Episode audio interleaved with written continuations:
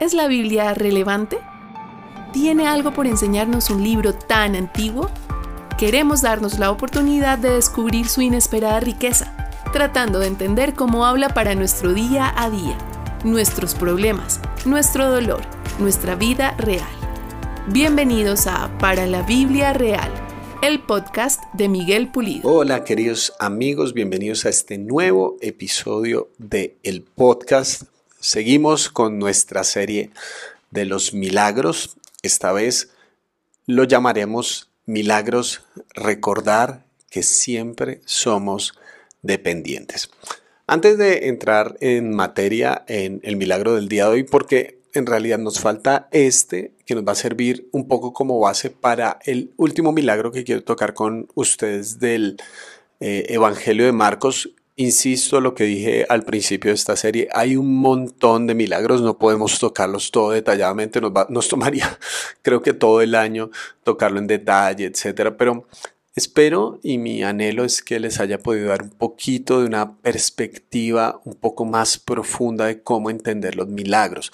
Recordemos que la pregunta más importante no es el cómo se hicieron los milagros, o sea, si nos enfocamos solamente en, tratar de mirar el detrás de la historia, a, veces nuestro espíritu cínico va a salir y decir, no, yo no creo en eso, eso no puede pasar y ya nos quedamos ahí, pero por otro lado hay una perspectiva muy religiosa donde entonces tratamos de ver ahí metodologías para replicar esos milagros de esta misma manera. Entonces decimos, ah, bueno, si Jesús dijo esto, yo tengo que decir esto y se tiene que dar este milagro, como si fuera una ecuación.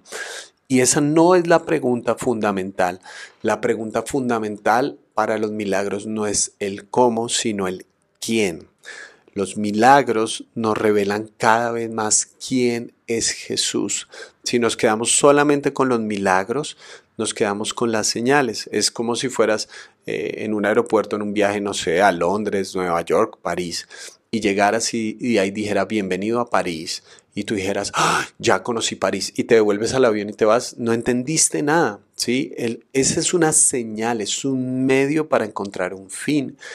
Los milagros son medios para encontrarnos más profundamente con la persona de Jesús. Entonces, antes de entrar en materia, em, como ya estamos cerca de finalizar esta serie de los milagros, quisiera animarles para que eh, si quieren mandarme por las redes sociales, en cualquier lugar me encuentran como Pulido Miguel 1 o arroba Pulido Miguel 1 me pueden enviar sus mensajes eh, diciéndome de qué te gustaría que habláramos en el podcast. Tengo algunas ideas de algunas personas que en algún otro momento me han dicho, hoy Miguel, deberías hablar de esto, de aquello. Entonces me parecería muy chévere, ya que estamos concluyendo una serie, poder dar una unos mensajes, digamos, un poco más sueltos, pero sobre temas que sean de eh, interés o te interese saber mi perspectiva. Entonces, si me quieres escribir con toda libertad y así yo tomo nota y voy teniendo más ideas respecto a lo que viene para el podcast.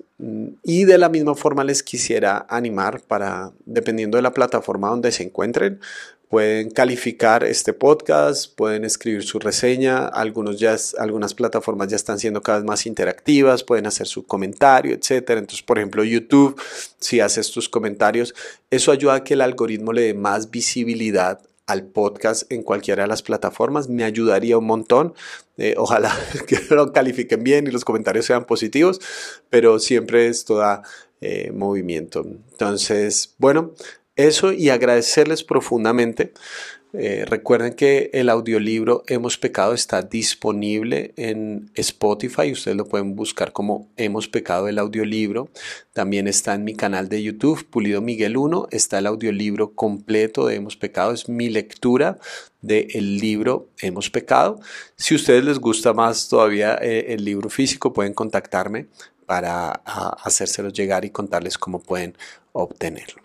Entonces, después de estos anuncios parroquiales, vamos con el milagro del día de hoy. Un milagro que eh, se encuentra narrado. De hecho, hay dos ocasiones donde ocurre esta multiplicación de panes y peces en el Evangelio de Marcos, pero Voy a leer la primera porque creo que tiene un detalle importante. Si leemos el contexto, lo leemos desde el versículo 30 del capítulo 6 que dice así, los apóstoles se reunieron con Jesús y le contaron todo lo que habían hecho y enseñado. Esto es importante. ¿Por qué? Porque Jesús había enviado a los discípulos a, a cumplir con la misión. Jesús les había encomendado el hecho de que predicaran en otros lugares, los envió de dos en dos, que predicaran eh, las buenas nuevas del Evangelio, les dio la autoridad para sanar a las personas, para liberar espíritus, es decir, básicamente hagan lo mismo que hago yo. Eso fue lo que le dijo Jesús a los discípulos, vayan y hagan lo mismo que hago yo. Los discípulos regresan con el reporte. Y ese reporte es muy positivo, o sea, a los discípulos les fue muy bien hay otros lugares donde se nos habla que los discípulos estaban sumamente emocionados y les decían, Señor, mira que sometimos a tales espíritus, sanamos a tales personas, mira que le predicamos a tanta gente. O sea, como que están en la cumbre de, de su éxito ministerial. O sea, la estamos logrando, estamos siguiendo los pasos de Jesús y la gente se está dando cuenta de esto. Entonces, vuelven y le dan a Jesús este reporte. Y como no tenían tiempo ni para comer, dice el versículo 31, pues era tanta la gente que iba y venía, Jesús dijo, vengan conmigo ustedes solos a un lugar tranquilo y descansen un poco. En medio del mare magnum de, de movimiento, Jesús les dice a los, a los suyos, descansen.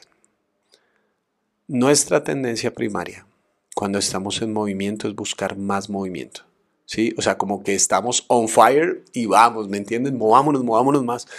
Jesús dice, cálmense, cálmense, descansen un poco. Así que pues se fueron solos en la barca a un lugar solitario. Pero muchos que los vieron salir los reconocieron y desde todos los poblados corrieron por tierra hasta allá y llegaron hasta ellos. O sea, los discípulos los apóstoles están en su momento rockstar, ¿sí? Son famosos, son reconocidos. La gente los ve en la calle y dice, ah, son ellos, son ellos, ¿sí? Vamos y nos tomamos una foto, vamos y les pedimos un autógrafo. O sea, ya ha corrido la voz que son ellos los que hacen milagros, son ellos los que predican el Evangelio. Vamos, vamos y vamos con ellos. Entonces, lo que era una idea de descanso, la gente en su necesidad lo convierte en un momento de movimiento. Cuando Jesús desembarcó y vio a tanta gente, tuvo compasión de ellos, porque eran como ovejas sin pastor. Así que comenzó a enseñarles muchas cosas. Esto es importante. Cuando Jesús ve a la gente, su sensación su expresión emocional fue la compasión. Hay mucha gente que ve las multitudes con ambición. E, es una oportunidad, ¿no es cierto? Es una buena oportunidad. Ya somos famosos, somos reconocidos, demos el golpe en la mesa y seguimos montando sobre los hombros de la gente, seguimos eh, proliferando nuestra fama, seguimos ampliando nuestro reconocimiento. Y, la gente necesita, cuando a la gente se le responde a su necesidad, la gente es muy susceptible de ser manipulada, mucho. Porque entonces ellos lo que podrían hacer es retroalimentar esta espiral, ¿no es cierto?, de reconocimiento, pero entonces como hay reconocimiento, ellos suplen mis necesidades y así seguimos. Pero el movimiento de Jesús no fue la ambición, fue la compasión. Por otro lado, Vean la reacción de los discípulos frente a la multitud. Ellos habían venido de un momento exitoso, estaban cansados, agotados, y la gente no los había dejado descansar. Y vean lo que dice el versículo 35. Cuando ya se hizo tarde, se le acercaron los discípulos y le dijeron, este es un lugar apartado y ya es muy tarde. Despide a la gente para que vayan a los campos y pueblos cercanos y se compren algo de comer. Es decir, bueno, Señor, ya, ya cumplimos con nuestro, la indiferencia, ¿no? Como, bueno, ya, ya hicimos nuestro trabajo, que ellos vean cómo se las arreglan. Entonces tenemos la respuesta a la ambición, tenemos la respuesta a la indiferencia, pero vean lo que dice Jesús con la compasión. Denles ustedes mismos de comer. contestó Jesús. Eso costaría más de seis meses de trabajo, objetaron. ¿Quieres que vayamos y gastemos todo ese dinero en pan para darles de comer? Y ahora, esta indiferencia, cuando Jesús les dice, bueno, pero suplan ustedes la necesidad de ellos, la respuesta de ellos es de impotencia. Señor, eso costaría mucha plata darles. Costaría mucha plata suplir las necesidades de estas personas si tienen hambre. Y sigo leyendo el eh, desenlace de esa historia. ¿Cuántos panes tienen ustedes? Preguntó. Vayan a ver. Después de averiguarlo dijeron cinco, cinco, panes y dos pescados. Entonces les mandó que hicieran que la gente se sentara por grupos sobre la hierba verde. Así que ellos se acomodaron en grupos de 100 y de 50. Jesús tomó los cinco panes y los dos pescados, y mirando al cielo, los bendijo. Luego partió los panes y se los dio a los discípulos para que los repartieran a la gente. También repartió los dos pescados entre todos. Comieron hasta quedar satisfechos, y los discípulos recogieron doce canastas llenas de pedazos de panes y de pescado. Los que comieron fueron cinco mil. Hay una idea que estuve tratando en alguno de los episodios anteriores y es que los milagros, por lo general, nos confrontan con el límite de nuestras capacidades. Si deseas conocer más el trabajo de Miguel, puedes ingresar a www.pulidomiguel.co o buscarlo en todas las redes sociales como Pulido Miguel 1. También puedes apoyarlo al hacerte parte de la comunidad de www.patreon.com slash Pulido Miguel. Ahora sigamos con el cierre de este episodio. Nosotros tenemos la ilusión de la independencia que va a llegar un momento donde lo podemos hacer solos.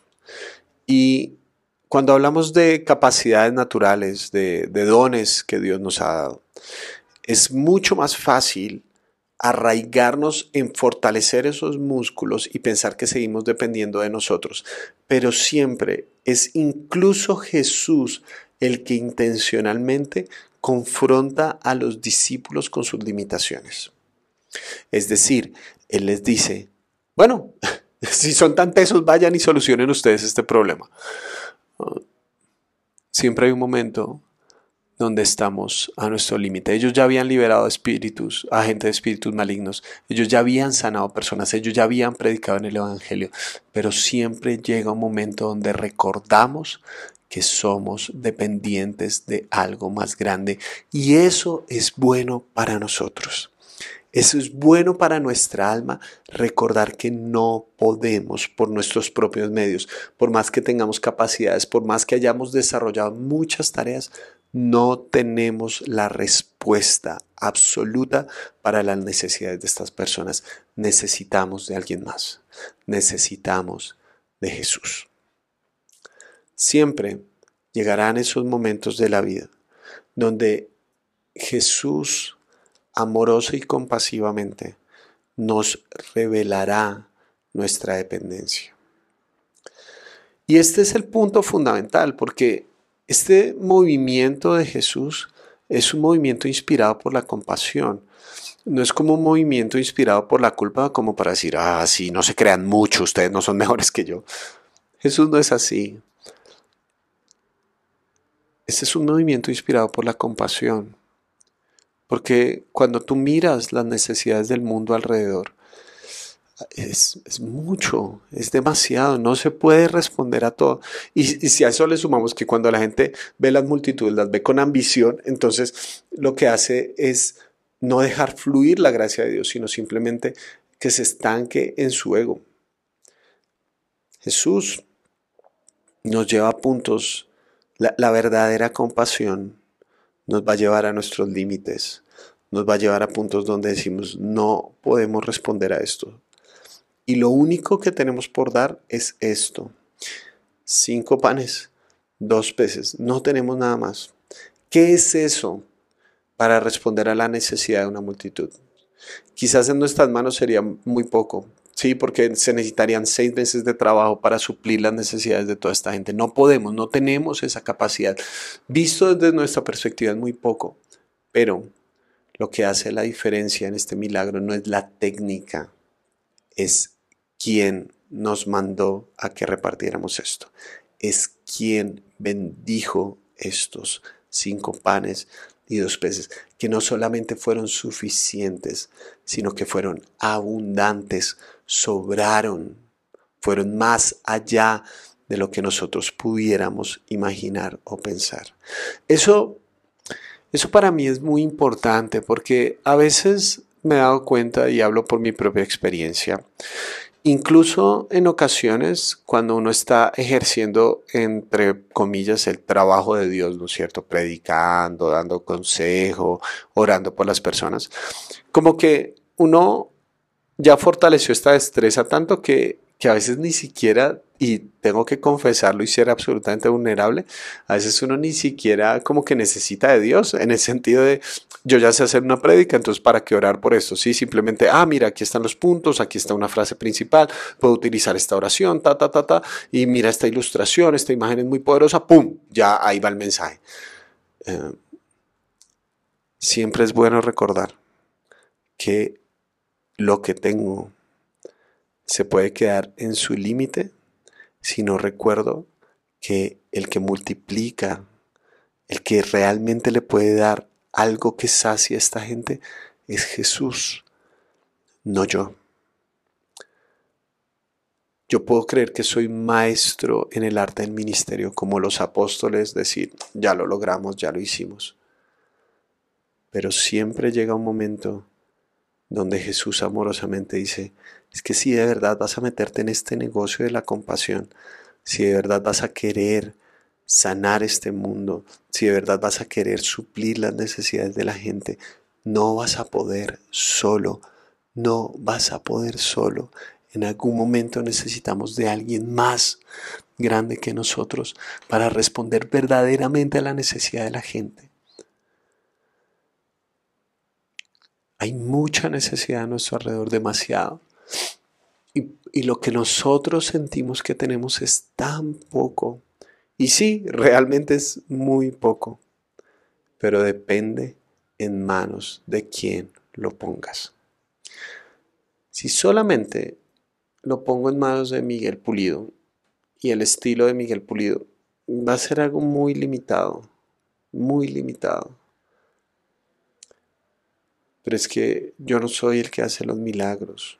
Yo no tengo una técnica para responder a la gente. Si algo ocurre, es por lo que Jesús ha hecho. Eso es bueno recordarlo, eso es bueno para mi corazón.